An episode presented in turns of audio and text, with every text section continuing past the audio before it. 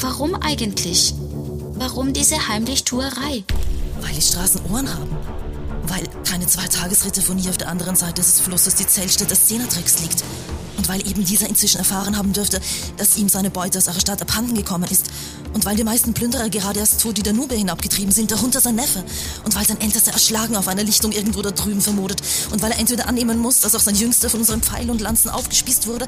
Und er weiß, dass sein Spross ihn verraten hat. Ihn und die ganze Meute. Das eine ist so unerfreulich wie das andere. Kurzum, weil es unruhige Zeiten sind.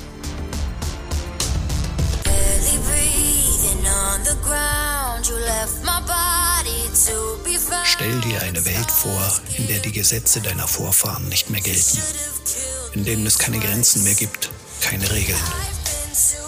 Eine Welt, in der Schriftrollen zu Zunder werden, Städte zu Steinbrüchen und Bürgerinnen und Bürger zu Flüchtlingen.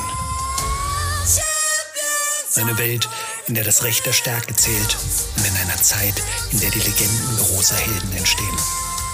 Willkommen in der Welt von Cornicula und Abetonia.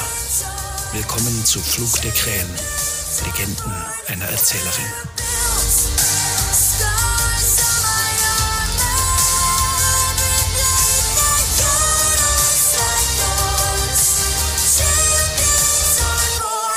Danubia ufernahes Danacum, Anno Domini 468, fünf Tage vor den Iden des Septembers.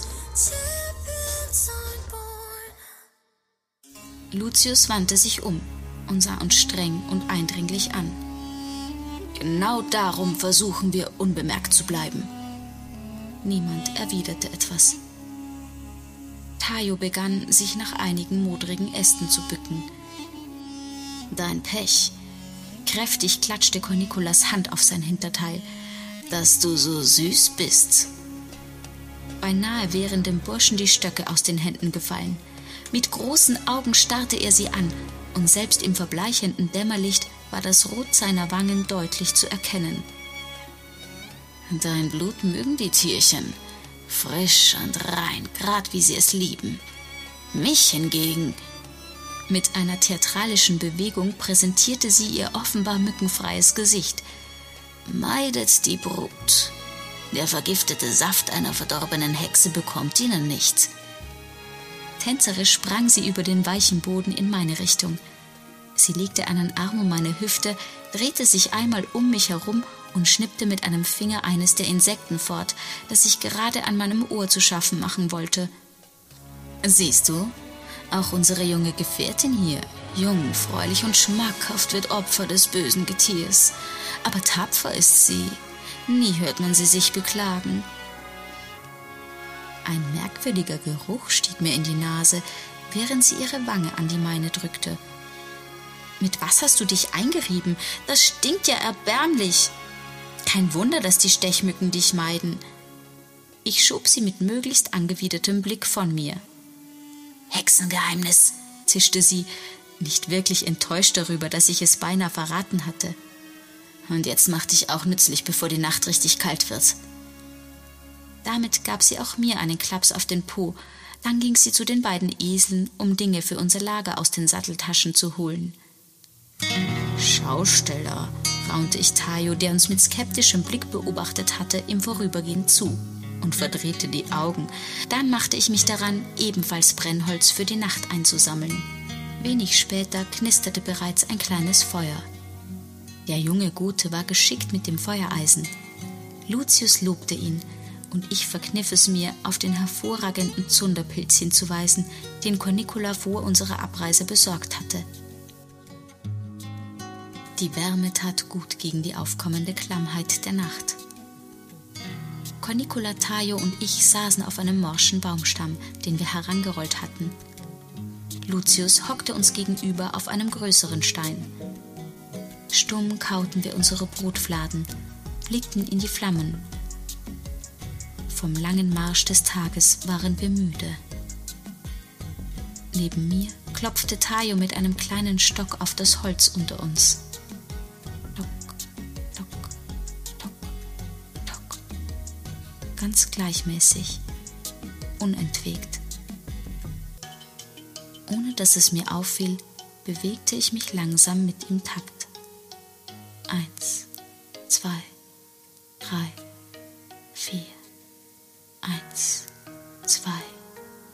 drei, vier.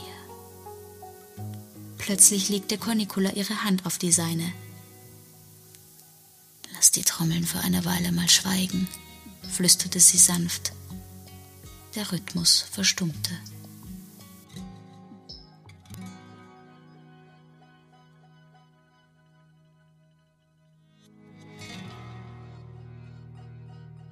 Wir waren am Tag des Herrn gleich nach der Frühmesse aufgebrochen und hatten zunächst einen Umweg gemacht. Um nicht aufzufallen, waren wir auf der großen Straße Richtung Ovilava gegangen, gemächlich und mit Pausen. Nach der ersten Nacht ging es dann wieder Richtung Danubia, und so war dies die zweite Nacht, die wir unter freiem Himmel verbrachten. Noch hatten wir keine rechte Routine darin, aber es hatte sich bereits eine gewisse Verteilung der Aufgaben ergeben. Demnach waren Tayo und ich für alles zuständig, das mit körperlicher Arbeit zu tun hatte, also Holz sammeln, Feuer machen, kochen oder das Pferd und die Esel füttern. Cornicola hingegen trug die Verantwortung für die Organisation, was bedeutete, dass sie Tayo und mir ständig Anweisungen gab. Ich war erstaunt, wie geübt sie darin erschien, für jemanden, der seit Jahren allein unterwegs und auf sich gestellt war. Da ich es aber von jeher gewohnt war, gesagt zu bekommen, was ich zu tun hatte, war es mir gar nicht unrecht. Ganz im Gegensatz zu Tayo, der hatte offensichtlich wenig Erfahrung darin, von einer Frau Orders für sein Schaffen entgegenzunehmen. Zweifellos war es ihm weitaus lieber, Befehle von Lucius auszuführen. Immer wieder begab er sich in dessen Nähe, fragte ihn häufig, ob er nicht dieses oder jenes erledigen sollte. Aber nachdem er fast jedes Mal die Antwort dennoch von Cornicula erhielt, gab er dieses Spiel schon nach kurzer Zeit auf und fügte sich mehr oder weniger in die ihm zugedachte Rolle. Nicht jedoch ohne in den seltenen Fällen, in denen unser schweigsamer Hauptmann etwas sagte, eifrig zu nicken und deutlich zu machen, zu wem er sich zugehörig fühlte. Lucius selbst gab mir Rätsel auf. Er war natürlich der Anführer unseres kleinen Trupps. Schließlich war er von Severin mit dieser Aufgabe betraut worden – und obwohl er für unsere Reise seine Uniform gegen eine schlichte hellblaue Tunika und einen dunklen Umhang getauscht hatte, strahlte er in jedem Augenblick die Autorität und Sicherheit eines erfahrenen Hauptmanns aus.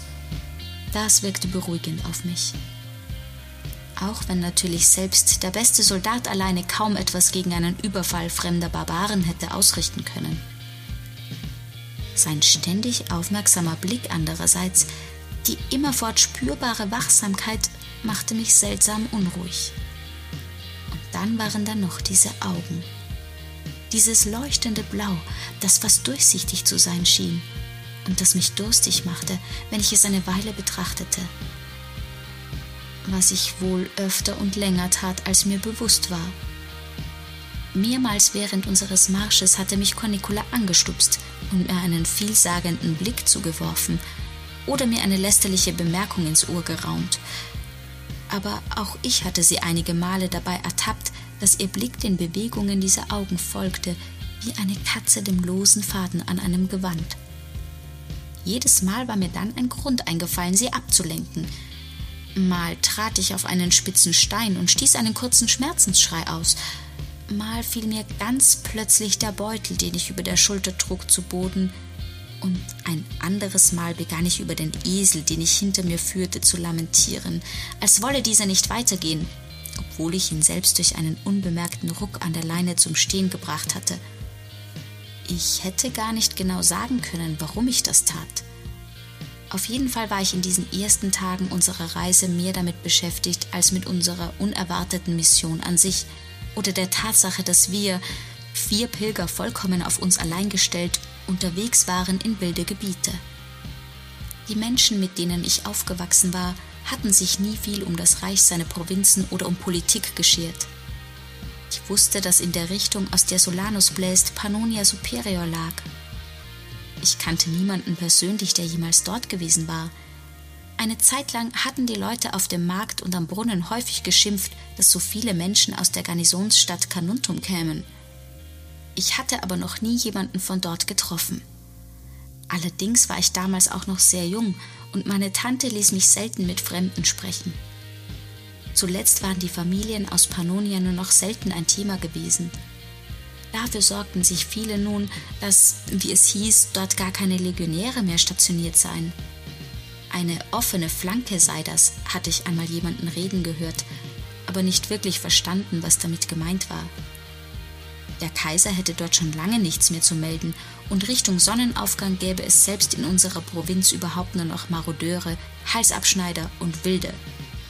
Unsere Provinz, das war das Noricum, und immer häufiger war dort über die Gefahr gesprochen worden, die uns drohte.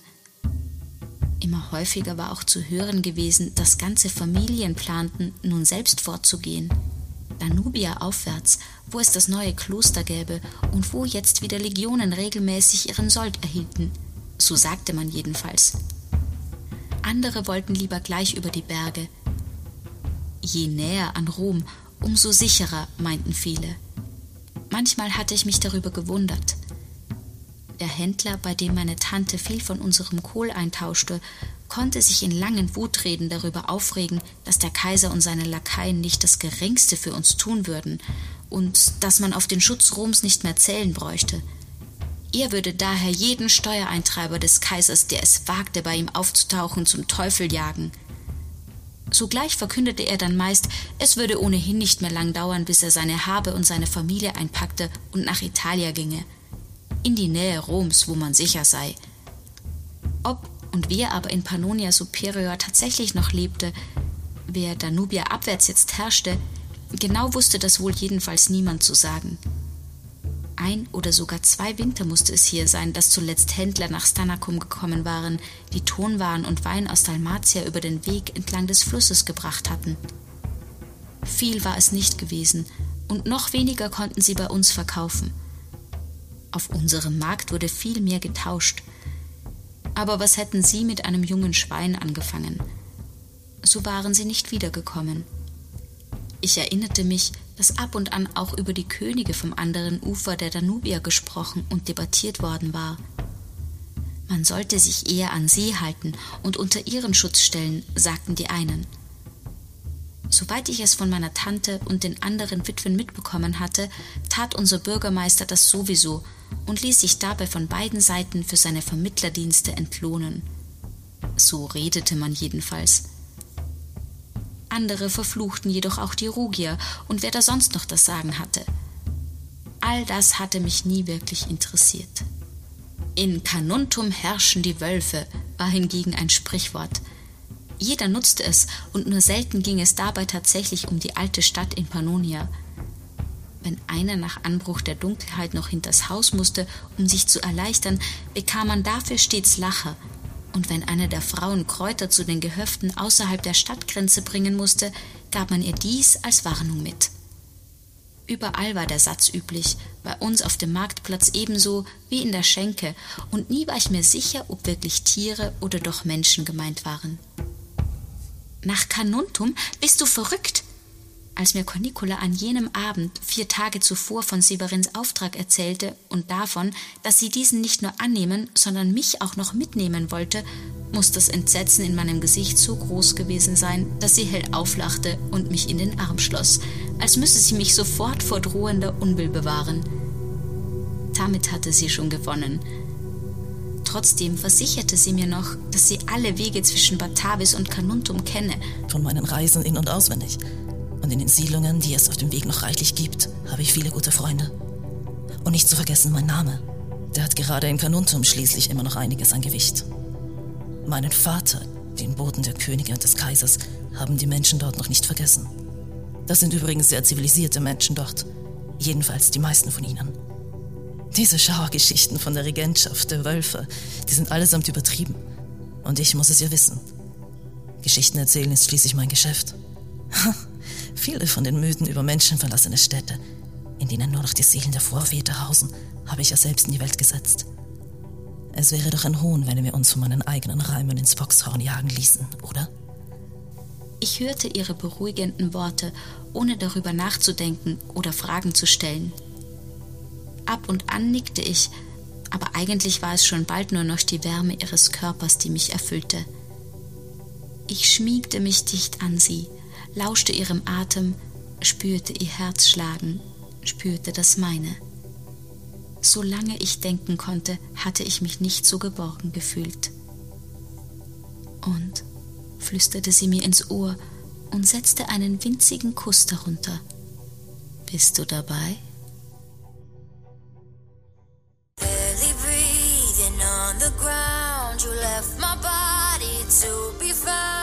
Scars give me life. You should have killed me twice. I've been to hell and back, pick myself up from the ashes, made me who I am. Champions on board, we're built. Flug der Krähen, Legenden einer Erzählerin. Der Histofiction-Podcast mit Ingeborg Mamala als Cornicula und Alexandra Kloiber-Karner als Avitonja. Buchregie und Produktion Daniel Karanson.